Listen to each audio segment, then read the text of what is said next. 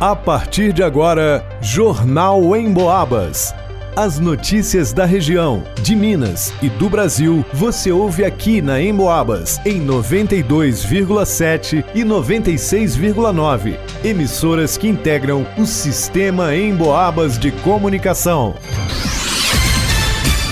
Isabela Castro. Confira o que abre e o que fecha durante o feriado de Natal. Alisson Reis. Terminal rodoviário de São João del Rei se prepara para grande fluxo de passageiros neste fim de ano. Ângelo Virman. Polícia Civil de Minas Gerais deve realizar concurso com mais de 200 vagas.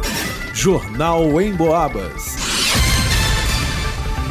Nesta segunda-feira, dia 25 de dezembro, é celebrado o Natal, considerada uma das datas mais importantes do ano. Afinal, celebra-se o nascimento de Jesus Cristo, o dia voltado para confraternizações entre famílias e amigos e também para as orações. A Prefeitura Municipal de São João del Rei não funcionará neste feriado, retornando o atendimento no dia 26 de dezembro. Já a UPA atende normalmente por se tratar de serviço essencial de atendimento de urgência e emergência, assim como a Guarda Municipal. Com relação à coleta de lixo, neste dia 25, o serviço será realizado apenas no centro da cidade. No caso de serviços de emergência, como da MAI, Secretaria de Obras e Defesa Civil, funcionarão em regime de plantão. Já a Câmara Municipal de São João del Rei está de recesso e os trabalhos na Casa Legislativa só retornam no dia 2 de janeiro de 2024. Com relação ao comércio, as lojas lojas são joanenses estarão fechadas. O Hemominas da cidade também informou que não terá atendimento ao doador, retornando atendimento no dia 26 de dezembro.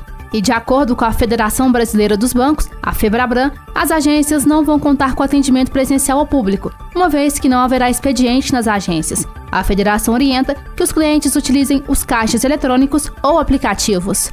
Para o Jornal em Boabas, Isabela Castro. É por lá que muitos chegam ou partem trazendo ou levando sonhos, alegrias ou tristezas. A rodoviária é sempre um ponto de acolhidas e despedidas. Nesta época do ano, não é diferente. O que muda é a quantidade de pessoas participando de todo esse ambiente. No terminal rodoviário de São João Del Rei, o fluxo de passageiros fica bem maior nesse período. De acordo com Antônio Claré, gerente da rodoviária, ônibus extras devem ser acionados pelas empresas que fazem, principalmente as linhas que conectam São João Del Rei a Belo Horizonte Rio de Janeiro e São Paulo. Deve ter carros esses, principalmente Belo Horizonte, o Rio de Janeiro também. Provavelmente vai ter carro esse, que no final do ano o pessoal procura praia, então haverá esse fluxo maior de passageiros. Então haverá mais carros esses. Esse lugar, principalmente esses lugares, que é Belo Horizonte, Rio de Janeiro, São Paulo, que são mais procurados. E o gerente deixa recomendações importantes aos passageiros que vão circular tanto no interior quanto na região do entorno do terminal rodoviário. Quanto à recomendação é chegar 15 minutos antes da partida, né, para não perder o, horário do ônibus e tomar cuidado com seus pertences rodoviários, porque o, fluxo de pessoas é muito grande, não só os que vão viajar, mas aqueles que circulam habitualmente pelo terminal, que todos se atentos com seus pertences nessa última hora, né?